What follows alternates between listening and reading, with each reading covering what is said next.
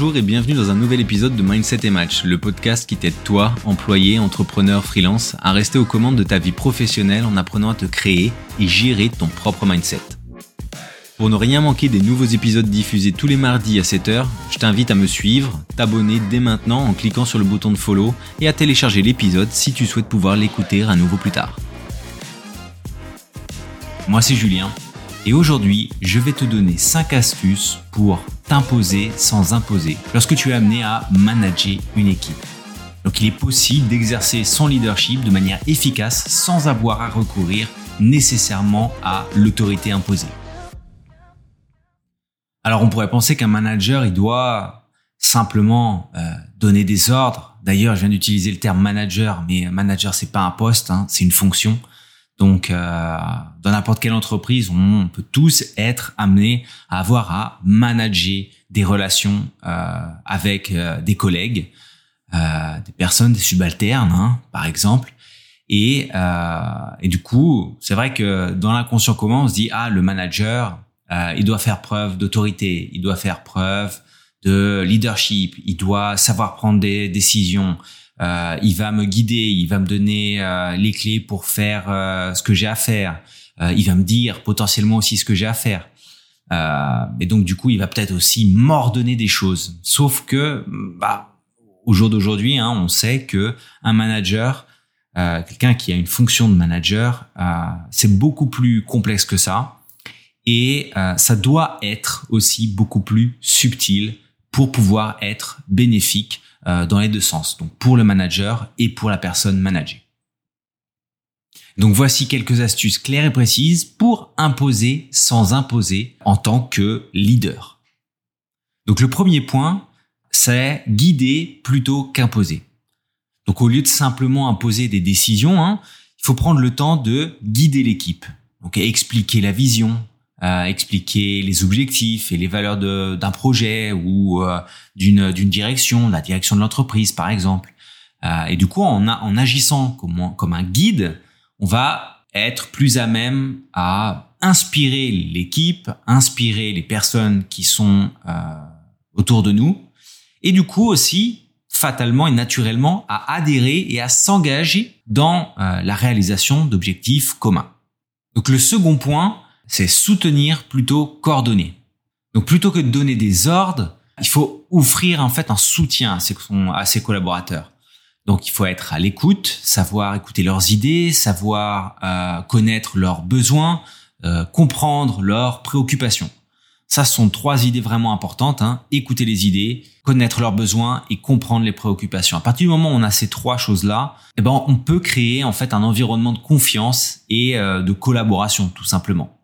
Et donc, on balaye un peu cette idée de N plus 1, N plus 2, de, choses comme ça. De, par mon passé, hein, de chef de projet, directeur de projet, je sais que à partir du moment où on lance le projet, que les objectifs ils sont définis, on sait ce qu'on a à faire, eh ben, on rentre réellement là pleinement dans la collaboration et dans la confiance. C'est-à-dire que on encourage, moi j'encourage toujours mes collaborateurs à donner leur plein potentiel, mais pour ça, il faut qu'ils puissent partager leurs idées, il faut qu'il y ait un échange, il faut qu'il y ait ce troc qui soit fait entre la personne qui manage et la personne qui est managée.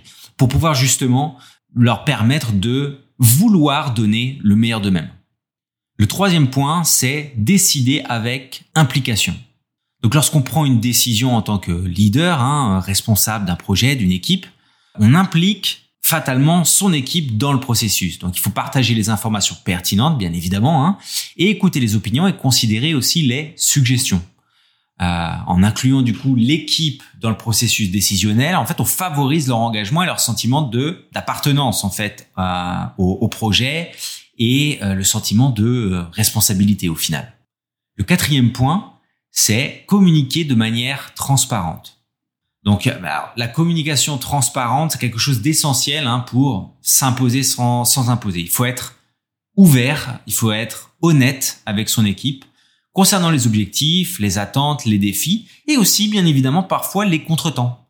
Donc euh, parfois on se dit ah tiens euh, ça ce problème-là je vais même pas leur en parler parce que ça va les stresser. Je vais essayer de le régler par moi-même, mais potentiellement on n'a pas pensé forcément à toutes les conséquences. Et ça peut avoir, donc on décide de pas en parler, et euh, donc entre guillemets on le cache, hein, et euh, il y a un petit retard qui s'est créé, le problème est résolu, mais du coup ça impacte quand même l'équipe. L'équipe va dire bah qu'est-ce qui s'est passé, pourquoi on en est arrivé là? Et là du coup on doit communiquer sur quelque chose qui s'est passé avant et qu'on a décidé d'omettre. Donc euh, ça évidemment ça dépend énormément de la situation mais on va dire que bien souvent, euh, il faut, de la même manière, euh, quand euh, donc s'il y a des auditeurs qui euh, travaillent en agence euh, et qui ont parfois des retards, des contretemps, de la même manière qu'on doit être totalement transparent avec les clients et les avertir en temps et en heure, justement pour ne pas avoir de problème, donc et faire preuve de diplomatie, hein, bien évidemment. Mais il faut euh, pouvoir communiquer pour justement que les personnes soient au courant. Il vaut mieux que les personnes soient au courant pour qu'elles puissent se préparer. J'ai parlé de retard, donc potentiellement un retard dans ce dans ce cas-là, plutôt que de les mettre devant le fait accompli.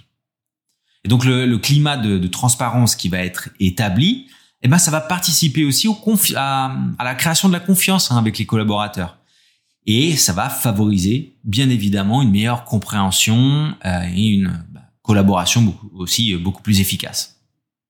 Le cinquième point et dernier point, hein, c'est inspirer par l'exemple. Donc là, on prend totalement contre-pied de euh, fais ce que je dis, pas ce que je fais. Il faut inspirer par l'exemple.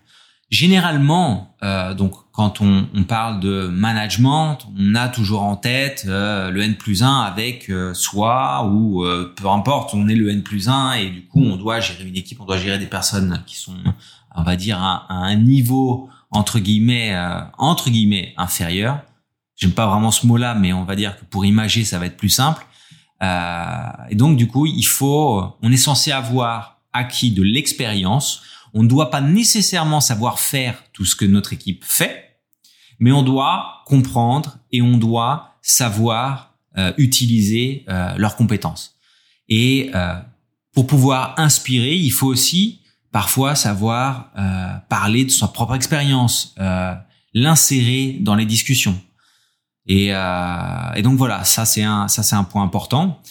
Et donc du coup, montrer l'exemple en étant diligent, en faisant preuve d'intégrité, en manifestant en fait sa passion pour son travail, pour ce qu'on fait, montrer qu'on est à 100% ou même à 200% dans le projet et qu'on est là à chaque étape et que on n'est pas là pour dire euh, voilà le projet, voilà ce que vous avez à faire et de, et de larguer son équipe dans le dans la jungle et puis de revenir euh, tous les trois jours et de dire comment ça se passe. Non, voilà, c'est vraiment euh, montrer l'exemple en s'impliquant. Et euh, quand je dis s'impliquer, c'est pas faire du micromanagement.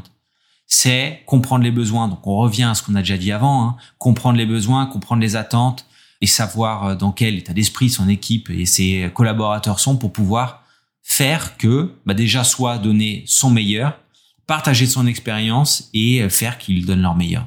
Donc on devient entre guillemets une sorte de modèle de comportement euh, et d'attitude. Donc voilà, l'attitude elle doit toujours être euh, résolument positive. Donc il faut encourager les collaborateurs à suivre l'exemple, à donner le meilleur d'eux-mêmes. Donc quand je dis avoir une attitude positive, c'est pas être toujours heureux ou de paraître heureux. C'est d'avoir une attitude qui est plus dans la résolution, euh, par exemple des aléas hein, d'un projet, plutôt que dans le euh, qu'est-ce qu'on va faire et dans le, enfin dans le stress. Ne pas dégager de sérénité, voilà. Donc euh, quand je dis de, quand je parle d'attitude positive, c'est plus de la sérénité. On montre l'exemple parce qu'on a l'expérience, on sait gérer et euh, montrer sa capacité d'absorber euh, le stress aussi bien évidemment des autres hein, et, et, parfois ça pour euh, pour l'avoir vécu je sais que ça peut être très fatigant. Mais on va dire que ça participe à l'amélioration aussi des euh, de de la routine des équipes tout simplement. Et euh, et petit à petit en fait bah, ce stress qui au début peut être assez assez intense hein, il a tendance à diminuer. Parce qu'on crée des habitudes avec les personnes euh, avec euh, avec les équipes et, et ça permet de d'évoluer aussi euh, beaucoup plus rapidement. Donc voilà, maintenant tu as cinq astuces pour pouvoir t'imposer sans imposer en tant que leader, hein, en, temps, en ayant une, un, un, poste qui requiert du management. Donc il faut guider plutôt qu'imposer, soutenir plutôt qu'ordonner, décider avec implication, communiquer de manière transparente et inspirée par l'exemple.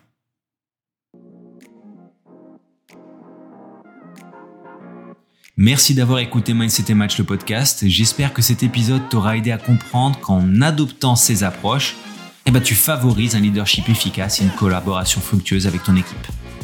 Et n'oublie pas que le leadership efficace repose sur l'écoute, le respect et l'inspiration.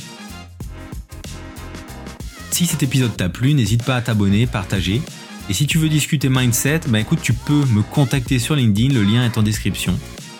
C'était Julien, à mardi prochain.